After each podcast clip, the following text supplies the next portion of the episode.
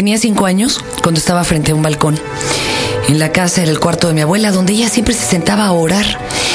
Y me quedé viendo mis zapatitos de charol. Eran mis primeros zapatos de charol porque siempre había usado ortopédicos, entonces estaba fascinada con ellos. El brillo del sol, las partículas de polvo iban cayendo lentamente sobre ese charol límpido, impecable. Y no sé por qué en mi mente empecé a decir, zapato, zapato, zapato, zapato. Yo creo que se hizo un mantra. Como a los dos minutos dije zapato y este no me traía nada a la mente. Una palabra, inventen ahorita una palabra. Suacuá. No les dice nada. Bueno, imagínense que algo que saben que sí les remite una imagen, no les dice nada. Me entró un vacío existencial aterrador. Y en eso que después alguien llamara a Braxas, corrí con mi madre que estaba picando guacamole en la cocina y le dije, mamá, ¿qué hago en este cuerpo? ¿Qué estoy haciendo aquí? Entonces mi mamá prendió un cigarro y se fue a discutirlo con mi padre. Después de eso, como a los 11 años, me metí a practicar kung fu. Quería ser primero como Nadia Comaneci. Cuando me caí la segunda vez de la viga de equilibrio, dije, no, esto no es lo mío. Y me metí mejor a las clases de kung fu del Aguay Ejército con la maestra Elsa Cortés. Esa es otra historia. Pero como me hice muy fanática del buen Bruce Lee y yo veía en el cine Cosmos hasta la triple función de todas las películas de karate de la Golden Harvest, las más espantosas, las más, bueno, inenarrables, con los actos verdaderamente más gloriosos sin efectos especiales. Pues un día me topé con un libro de Bruce Lee. Yo pensé que ahí iban a venir ejercicios o alguna cosa. En uno de los capítulos mencionaba algo que se llamaba chi. Y decía que uno se lo podía encontrar se concentraba mucho, adoptaban una postura de Changma, como decían en Kung Fu, y que eso andaría por ahí vibrando como cinco dedos abajo del ombligo. Yo llegué inmediatamente a la casa, me coloqué en dicha postura que además no es nada cómoda y no pasaba nada. Nada. Y ladraban los perros en la lontananza. Nada. Mi mamá llega, abre la puerta y me dice, ¿qué haces, mija? Yo aquí buscándome el chi. Ah, cerró la puerta. Después de tres horas, volvió a abrir la puerta y me dice, ¿ya te lo hallaste? No. Y ahí quedó. Ah, como 30 años después, estoy en mi cabina y me dice la coordinadora de invitados, hoy te presento aquí a Eduardo Segueda. Eh, es instructor de China en Chikun. ¿Y eso qué es, man? Yo dije de ser algo así como yoga o ser algún arte marcial. Me lo sientan y empieza la plática diciendo, el manejo del chi. Y ahí me viene un terrible flashback de casi tres décadas. El Tao. El Tao. Hoy, un Tao del Chin en Chikun.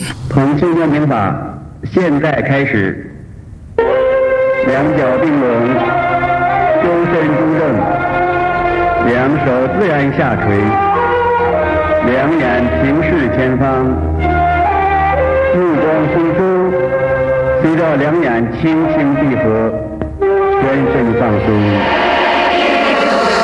Aquel día que hablé con Eduardo Segueda, que no le gusta que le llamemos maestro, él dice que es instructor, pero bueno, nos puso a hacer un ejercicio en cabina y eh, explicó, hijo, cómo se pueden explicar estas cosas para las que no hay tanto palabras, ¿verdad?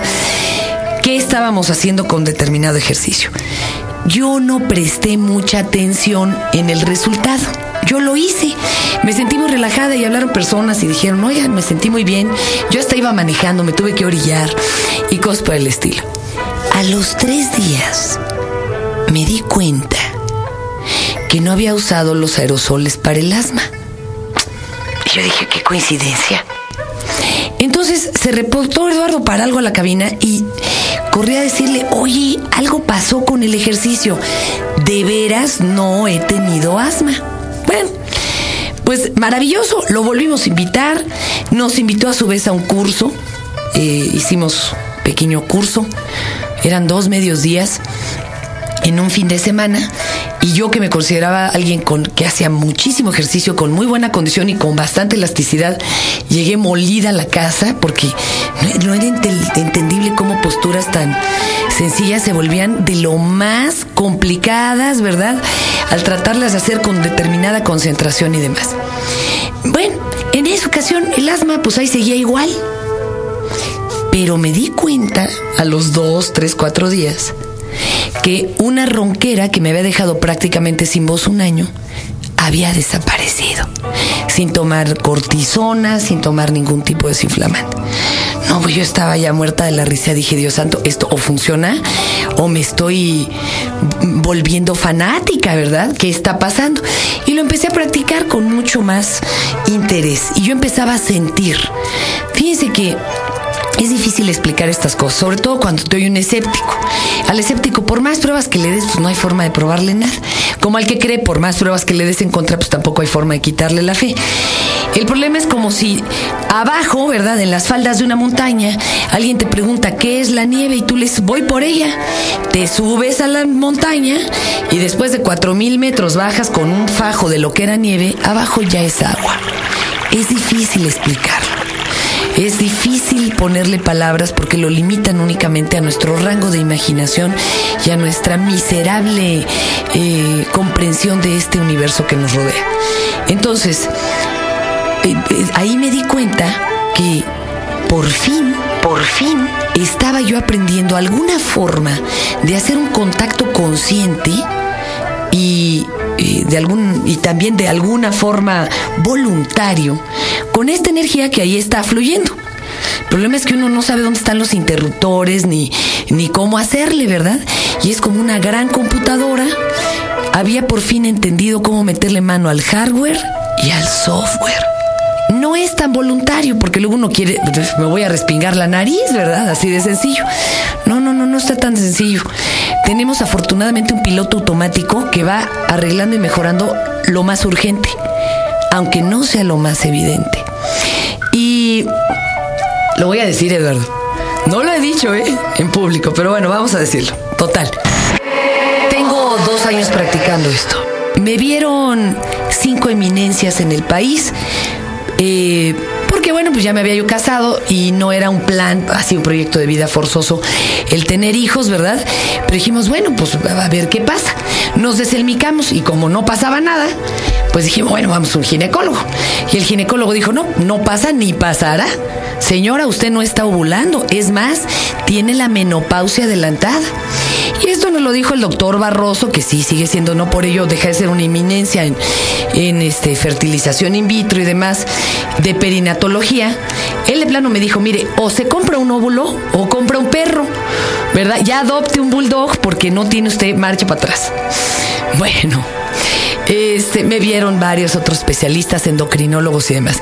Eh, la gente de ProSalud amablemente me dijo, ¿y por qué no se toma unas pastillas anticonceptivas? Igual la vuelven a poner en ciclo ovulatorio.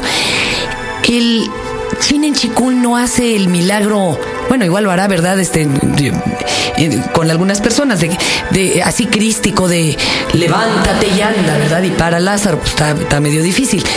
Pero sí acomoda de cierta forma todo lo que tiene alrededor para que una serie de circunstancias se unan dentro y fuera de su cuerpo y las cosas caminen. Y las cosas caminen. Como deberían de estar desde un principio. Yo que soy neurótica, esto me pareció maravilloso, porque era poner orden en eso que para mí era un desorden universal. Y entonces, poco antes de irme al Polo Norte, eh, se me suspendió la menstruación. Ahí sí ya me dijeron, no, ya, ahora sí ya tiene usted la menopausia. Y Eduardo Ceguera nos hizo un campo yo sí, de plano se lo dije, esto era, absurdo, pero le dije, para que no se pierdan las maletas en el viaje, porque vamos por aerolíneas argentinas y esto está pero muy difícil, man. Y me puse malísima en ese campo, les juro que me mareé. Bueno, me puse tan mal que lo que nunca había hecho es que en medio ejercicio me tuve que sentar. Me estaba desmayando. Sentía que la presión se me bajaba pese a que estaba hirviendo. Bueno, yo sí dije, no hombre, esto es un bochorno. Esto es lo que dicen las señoras, que es un bochorno. Ya me habían mandado hasta hormonas naturistas, bueno, fue una risa. Llegamos con todo el equipo al Polo Sur, ustedes saben la historia, cargué tanques de 26 kilos, cinturones de 20, bueno, era una locura, pero yo estaba muy mal, la verdad yo la pasé re mal. Regresé y en tierra compramos una prueba de embarazo. Salía positiva, pero no queríamos creer nada porque luego dijimos, ninguna menopáusica se ha hecho una prueba de embarazo. Seguramente puede salir positiva. Bueno, y ahí seguíamos con el seguramente, ¿verdad? En fin, el campo seguía perfectamente ordenado. Logramos tomar un avión pese a que había una huelga en aerolíneas argentinas y estaban varados 300 o más paseantes. Llegamos con todo el equipo de nuevo a México. Y cuando me hice aquí otra prueba, sí dije, no, ya, sea, hay que ir con el doctor. El doctor simpáticamente nos voltea el ultrasonido y le dice a Pedro, mi marido, mire la menopausia de su mujer, le late el corazón. Y estoy embarazada. No lo había querido comentar en público porque pues finalmente un embarazo a mi edad es difícil. No sabemos a qué término llegue, pero bueno, es un milagro. Es un milagro. Y ahí está. No estoy diciendo que se vayan a embarazar haciendo chicún, ¿verdad? Porque capaz que te echan la culpa, Eduardo. No, no, no, pero sí que se acomodan una serie de circunstancias que provocan que la salud se dé. Y esto es maravilloso. Yo creo que sería un egoísmo no compartirles esto, así que eh, pues les presento a Eduardo Segueda, él es instructor de China en Chikun. ¿Cómo estás, Eduardo? Muy bien, Fernanda. Muchas gracias por esa introducción tan bella, siempre tan atinada. Y bueno, pues aquí estamos compartiendo precisamente. ¿Qué te parece que en el próximo Tao nos cuentas cómo descubriste tú el China en Chikun? Claro que sí, con todo gusto. Y dejemos que fluya el chi.